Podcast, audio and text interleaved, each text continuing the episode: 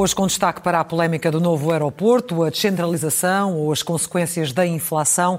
Mas começamos, Luís Marcos Olá. Mendes, muito boa noite, Olá, mais uma Olá. vez. Boa noite. Começamos, começamos pelos incêndios, Sim. que não têm dado descanso, e esta semana ouviu-se muito Sim. uma pergunta recorrente. Afinal, o que é que aprendemos com o que nos aconteceu em 2017? Muito bem. Eu acho que aprendeu-se alguma coisa. Ou seja, depois desta semana aterradora, as expectativas estavam de que isto ia ser uma situação de pânico quase generalizado. A situação foi difícil, mas eu acho que há alguns aspectos positivos a reclamar e isso eh, faz com que a comparação com há cinco anos seja favorável. Como também eu acho que não podia deixar de ser. Primeiro, não houve, felizmente, mortos, não houve fatalidades. Com exceção daquele piloto eh, malogrado que faleceu ontem, mas são circunstâncias diferentes. Portanto, isso não houve. Ou seja, aprendeu-se com a lição do passado de, em primeiro lugar, salvar vidas. Sim.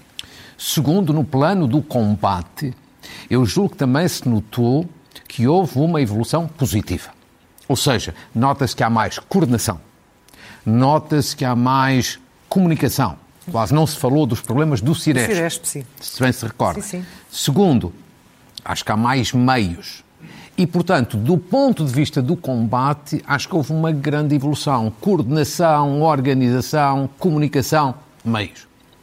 Terceiro, acho que também se nota que as pessoas estão com outra consciência cívica relativamente à questão dos incêndios. Claro que ainda há muitas falhas, mas, de alguma forma, na limpeza das matas, mas, sobretudo, com a preocupação de evitar comportamentos de risco, as queimadas e outro tipo de comportamentos. Isso também é uma evolução positiva.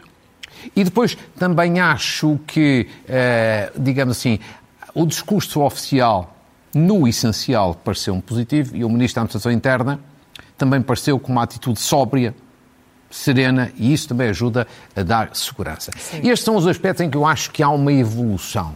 Mas há outros Positivo. em que, de facto, Agora, não houve.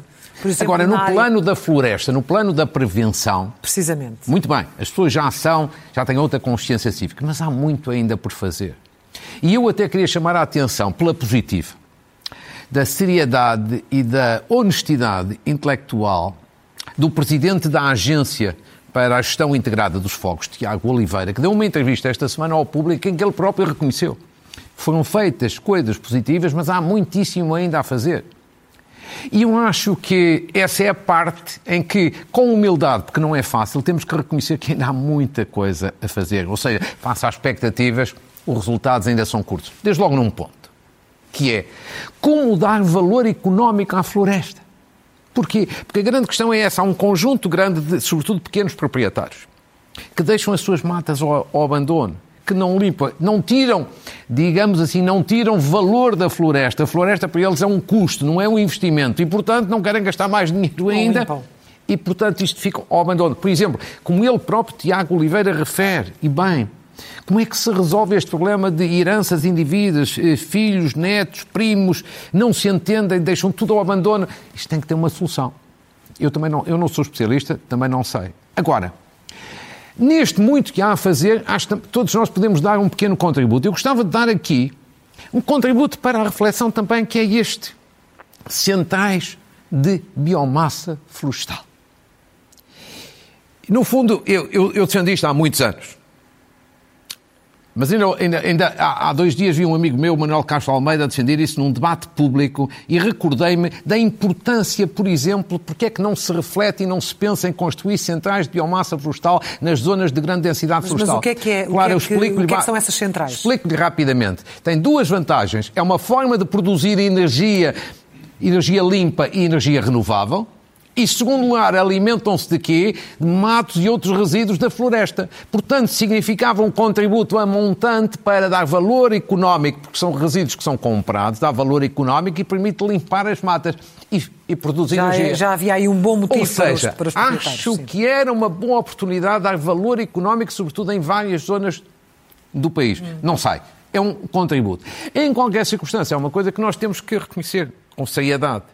A situação tenderá a ter riscos cada vez maiores por causa das alterações climáticas. Dos tempos de seca. Quer dizer, os tempos de seca, mais as temperaturas elevadíssimas, mais a falta de umidade. Quer dizer, nós temos aqui um problema que já tínhamos, que já vem de trás, e um problema agravado pelo problema climático. E esta semana as notícias não são famosas. Por exemplo, na imprensa internacional, do que mais se falou, foi de que a Alemanha vai ter que repor em funcionamento 27 centrais de carvão que tinham sido postas de lado. É um Isto recuo. é um recuo na descarbonização. Numa palavra, é preciso continuar a manter. Claro, deixa-me só sublinhar. Eu acho que as pessoas têm que continuar a manter aqui a vigilância. Agora vai passar a situação de contingência para a situação de alerta. E eu acho que há um perigo das pessoas pensarem que agora já vai ser tudo fácil. Atenção, não vai. Por aquilo que eu sei, não vai. Situação de alerta, no fundo, são praticamente as mesmas proibições da situação de contingência. Há ali umas pequenas diferenças. Mas, sobretudo, continuam a exigir da parte das pessoas o mesmo cuidado em termos de evitar comportamentos de risco. Exatamente.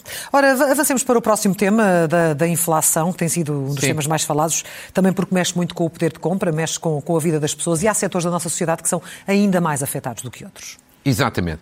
Porquê é que vale a pena hoje aqui falar deste tema? Porque foram divulgados os dados da inflação do mês de junho, que são muito altos, uhum. e isto só para as pessoas perceberem, é assim, se os preços daqui até ao final do ano, seis meses que faltam, não aumentarem nos próximos meses, for um aumento de zero, a inflação vai ficar em 7,2. É o Governo previa 4. Sim. Mas, se houver algum aumento, ainda que seja um ritmo mais moderado do que foi até aqui, provavelmente a inflação vai ficar nos 8% ou até ligeiramente acima. Portanto, na casa dos 8%. Uhum. Nesse quadro, não é, não é exagero falar em 8%. Nesse quadro, vale a pena ver quem é que está a perder e quem é que está a ganhar com isso. Porque o Estado está a ganhar com isso. O Luís Montenegro disse, disse isso precisamente nos Açores. Bah, evidentemente. E vamos ver exatamente quem está a perder e quem está a, aqui a ganhar. Ou seja, a perder, em primeiro lugar, como eu já tive a ocasião de fazer este exercício há umas semanas, estão os pensionistas e o reformado. Vejamos o exemplo de uma, o valor nominal de uma pensão, 810 euros, já com o apoio extraordinário de 10 euros. Com uma inflação de 8%.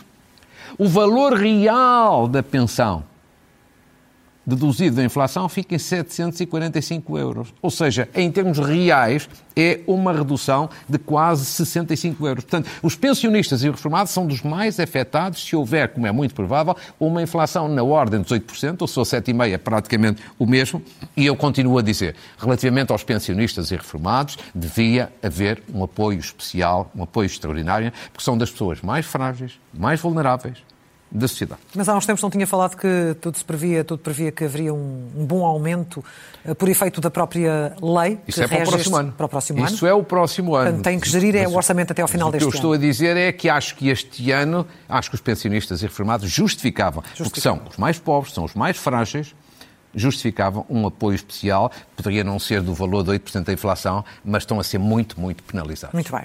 Segundo, os trabalhadores os trabalhadores em geral, seja no setor público, seja no setor privado, também são altamente afetados. Vejamos aqui um exemplo que eu já dei há umas semanas. Um valor nominal de um salário, que é, de resto, o salário, digamos assim, médio na função pública, 1.548 euros, com uma inflação de 8%. O valor real fica em 1.424. Hum. É uma redução de 123 euros. Hum. Evidentemente que, eh, se for abaixo, também tem uma redução ligeiramente menos, mas é proporcionalmente da mesma maneira. Portanto, este é um mero exemplo de salário. Todos têm.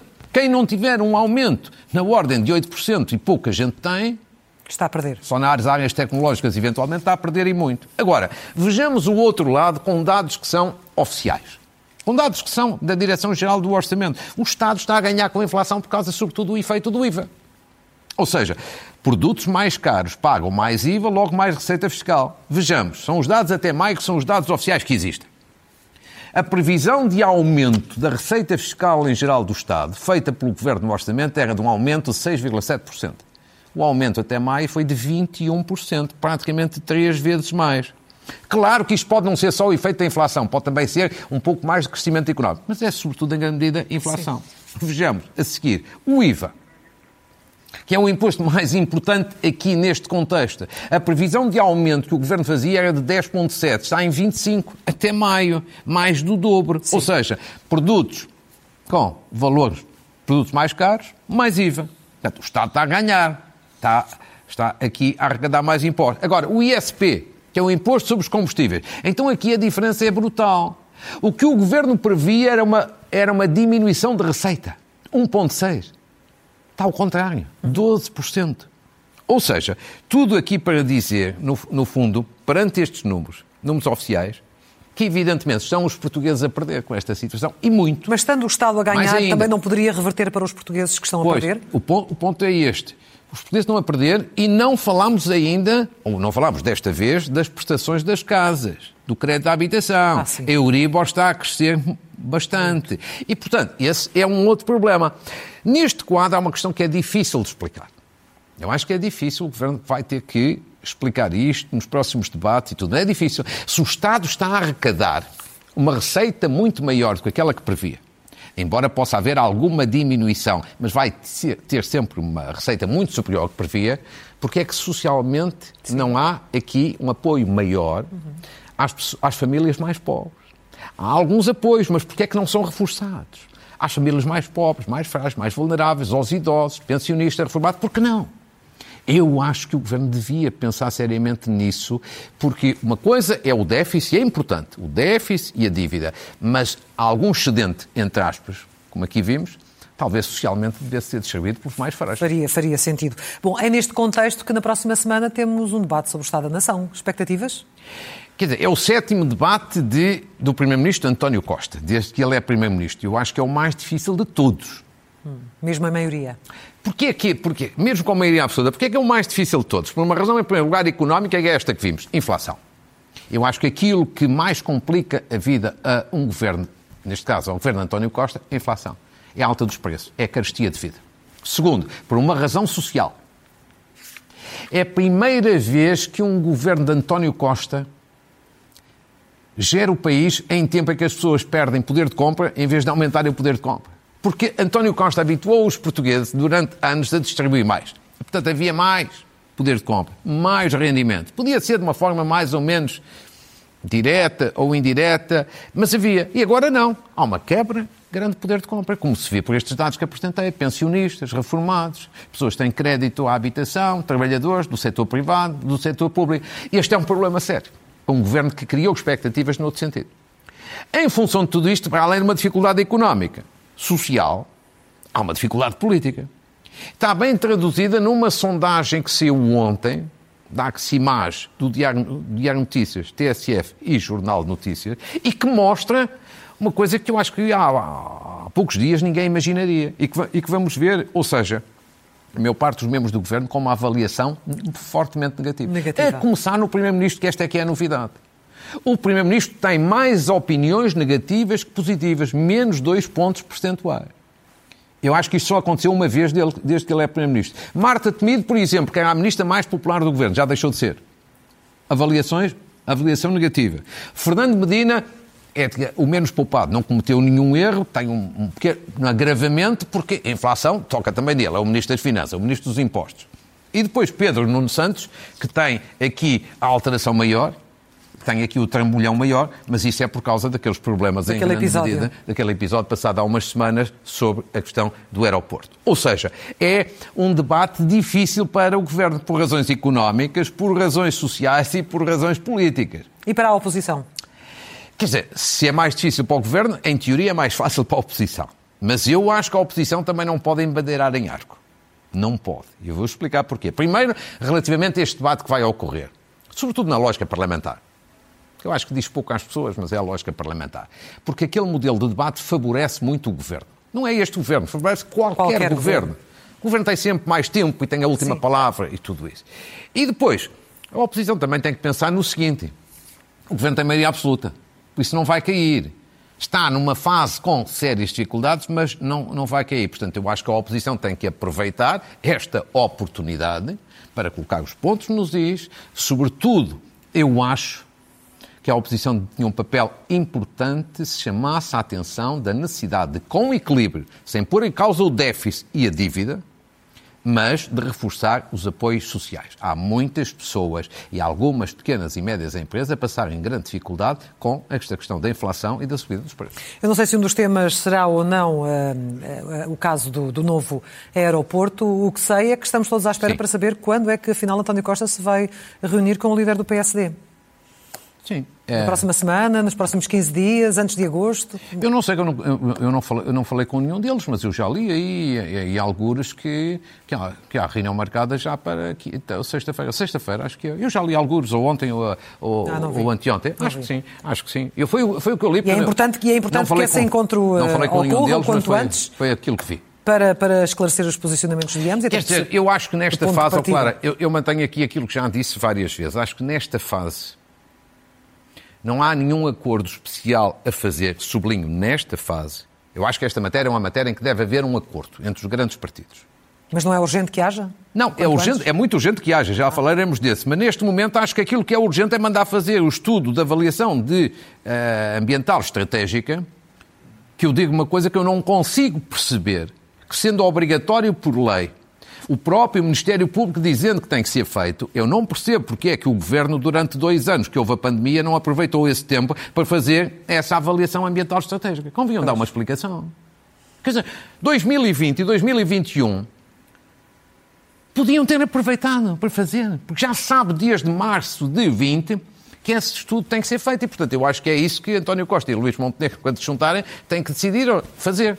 Não mais do que isso. Agora, mais tarde devem se entender quanto, à, quanto à questão da localização. Isso, isso é outra questão. E a esse respeito, eu acho que vale a pena saudar, em primeiro lugar, a Confederação do Turismo, que esta semana teve uma iniciativa excelente, que foi divulgar um estudo que mandou fazer a uma consultora sobre, não é sobre locais, mas sobre os malefícios de não se decidir rapidamente a construção do aeroporto. Por exemplo, um dos, dos aspectos que lá está nesse estudo, é isto foi tornado público, é que se até 2034, daqui a 12 anos, não houver novo aeroporto, portanto é o pior cenário, nós vamos perder 1 milhão e 300 mil turistas por ano, veja bem.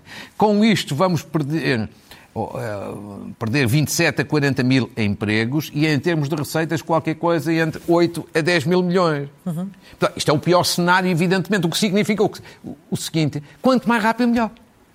Quanto mais rápido, melhor. Depois há um... Esse é, aliás, um dos argumentos invocados por Pedro Nuno Santos para, aquela, para aquele episódio, para ser antecipado uh, naquele anúncio que nós. O problema de, o problema, o, não, não vale a pena que esse assunto já está ultrapassado. O problema de Pedro Nuno Santos não é não ter razão quanto à rapidez.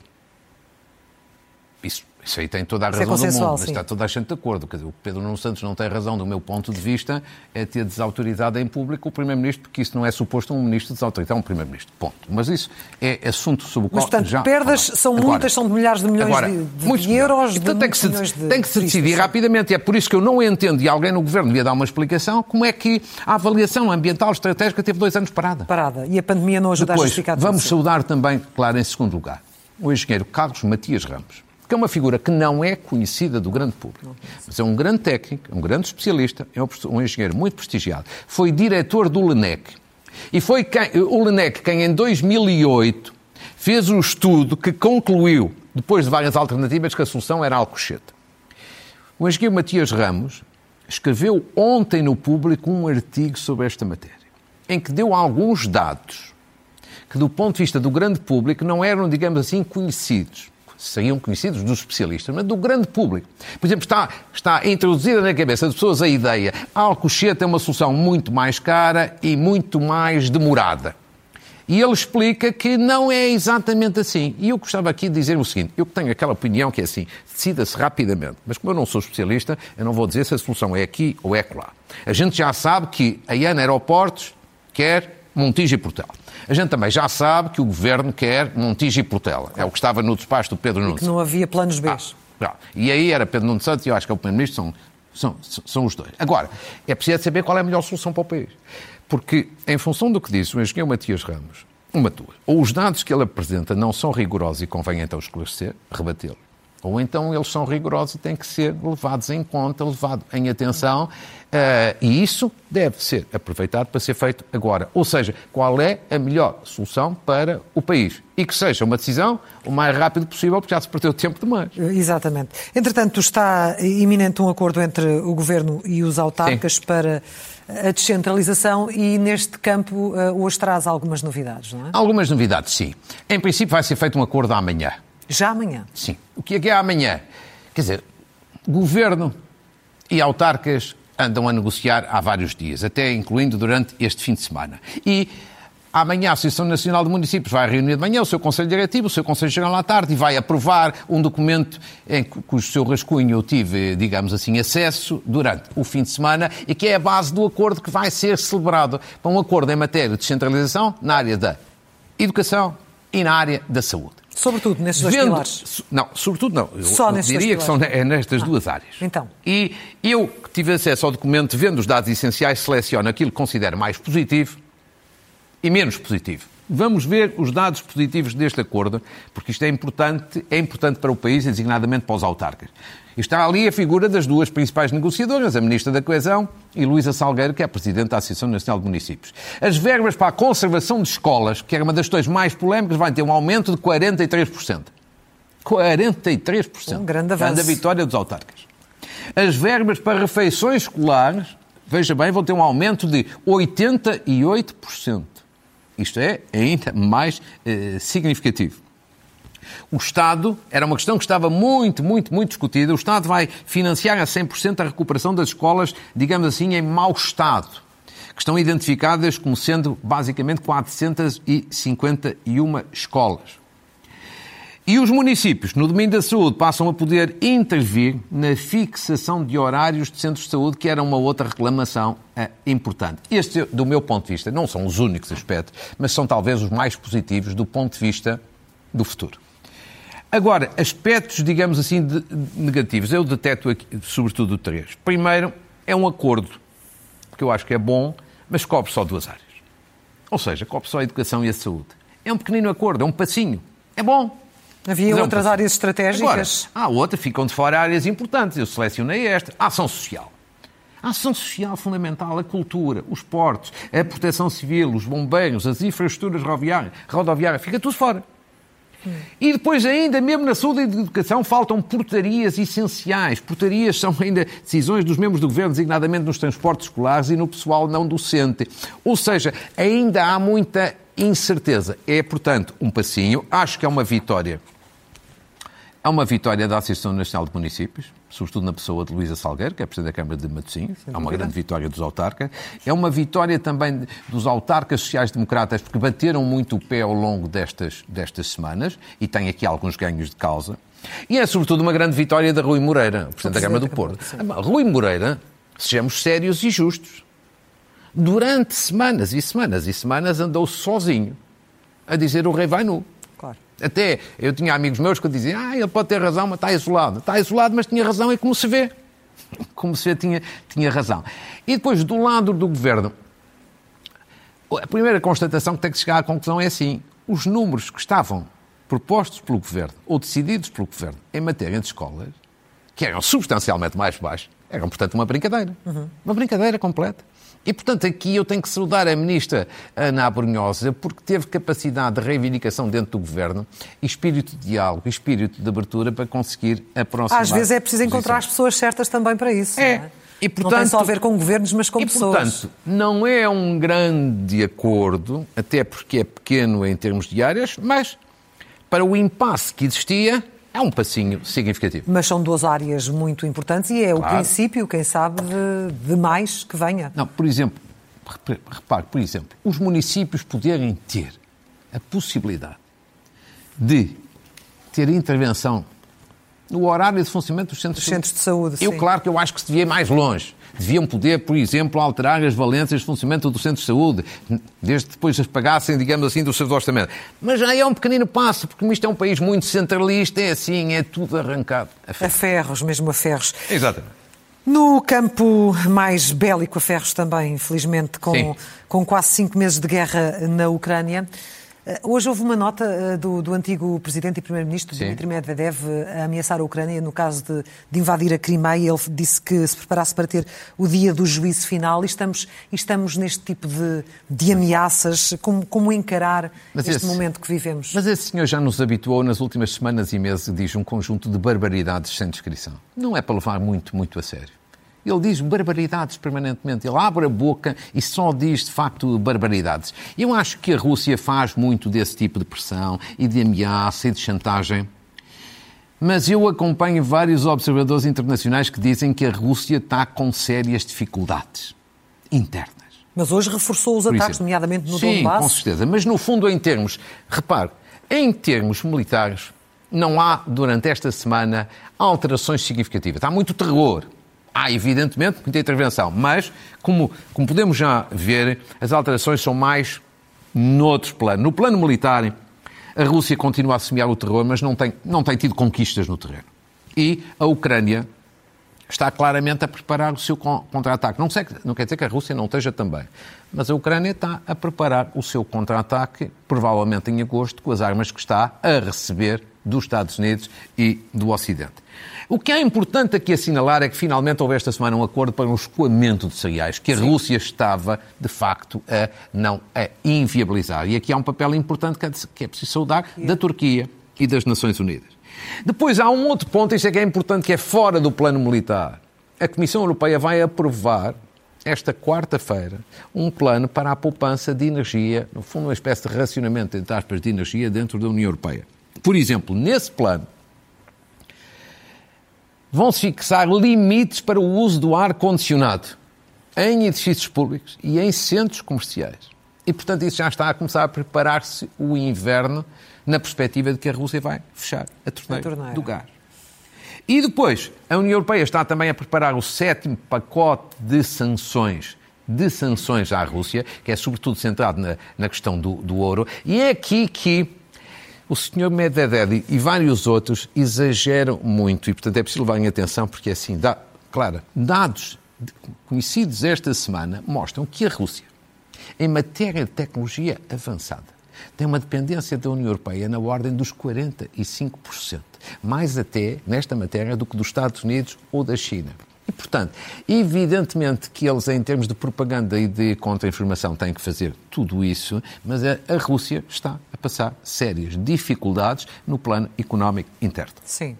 Agora, eu gostava também de introduzir é um outro ponto, que é, para além da guerra propriamente dita, no plano militar, no plano económico, no plano energético, nós temos também os efeitos da guerra no plano político dentro da Europa. Ou seja, Vejam este quadro rapidamente que, que, que, que, preparei de alguns líderes políticos, ou caem ou estão em sérias dificuldades. dificuldades. Uhum.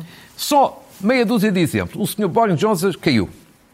Claro que foi pelos seus comportamentos pouco éticos, mas o, está, o péssimo estado da economia, por causa da inflação, ajudou. O Sr. Mário Draghi, primeiro-ministro italiano, pediu admissão esta semana. Ruptura dentro da coligação por causa de medidas, por causa do combate à inflação, ou seja, efeito indireto da guerra. O Sr. Macron perdeu a maioria absoluta recentemente nas eleições legislativas, em grande medida por causa das dificuldades do custo de vida, indiretamente também da guerra. Aqui ao lado, o Sr. Pedro Sanches, na sondagem, já está atrás da oposição do PP espanhol e em sérias dificuldades também com seus parceiros nesta área da guerra. O chanceler alemão, que foi eleito há pouquíssimo tempo, está em perda séria, séria, séria da popularidade. E um outro que até me impressiona imenso, o primeiro-ministro holandês, porque é um primeiro-ministro forte, de grande, é hoje em dia dos primeiros-ministros mais impopulares da União Europeia. Ou seja, a guerra o próprio tem... António Costa com, algo, com a O próprio António Costa, como vimos há um bocadinho. Há pouco, sim. Há um bocadinho. Ou seja, a guerra tem uma devastação brutal no plano militar, no plano humanitário, no plano económico, mas depois também tem no plano político, nos líderes ocidentais. Nesse, nessa questão, a guerra é bem diferente da pandemia. Notas finais. Notas finais. Temos aqui que fazer rapidamente umas brevíssimas saudações, se eu não, se eu não tiver perdido aqui um, o, meu, o meu paper, mas se não tiver, a minha cabeça ajudará. Bem, de qualquer maneira, não sei onde, onde é que tenho, mas rapidamente, uma saudação ao fotojornalista do, do, do Observador, Sim. João Porfírio, Sim. Uh, que é Oh, seja, tenho aqui, um, tenho aqui umas, umas, um papel para si. João Porfírio, porque a partir de ontem fez uma exposição. Ele esteve 75 dias na Ucrânia. Conjunto alargado de fotografias fantásticas sobre a Ucrânia. Uma exposição que começou ontem em Portimão. Sim. Uma saudação para ele. Uma saudação ao Diário Notícias. O Governo decidiu que o arquivo do Diário Notícias é considerado tesouro nacional. Ah, Eu acho que é uma medida fantástica, fantástica. Uma saudação Outra fantástica, ao Centro de Transplantes Hepáticos do Hospital Corri Cabral, que foi batizado como Centro Eduardo Barroso, porque Eduardo Barroso deu uma grande atenção durante anos àquele centro. Porquê? Porque fez esta semana, ou na semana passada, 2.500 transplantes. Hepáticos. Um dos maiores centros do mundo e cujo diretor é convidado de honra de um grande meeting internacional, convidado de honra de um grande meeting internacional em França, aqui agora nos próximos tempos. Um cumprimento à seleção portuguesa masculina de rugby passou hoje ao Mundial de Rugby que vai decorrer na África do Sul. É a terceira vez em nove edições que isto acontece, portanto, parabéns ao rugby. E agora concluir uma recomendação de dois romances. O primeiro de Luísa Beltrão, bem conhecida, grande escritora, Pela Graça de Deus, O Mistério da Torre de Belém. Vale a pena ler, é muitíssimo interessante. E também um um outro muito curioso, As Sombras de uma Azinheira, de Álvaro Laborinho Lúcio, que é um antigo ministro, é um antigo juiz, que é uma pessoa encantadora e que se dedica muito, muito a escrever. E tem aqui mais um romance que é absolutamente extraordinário. E, portanto, claro, é, por aqui ficamos. Com as suas notas e com E as obrigado suas pela sua sugestões de ajuda, porque senão eu não sei se tinha tudo na cabeça. Acontece. Luís Marcos Mendes, voltamos a encontrar-nos aqui no próximo domingo. Obrigado. Até lá.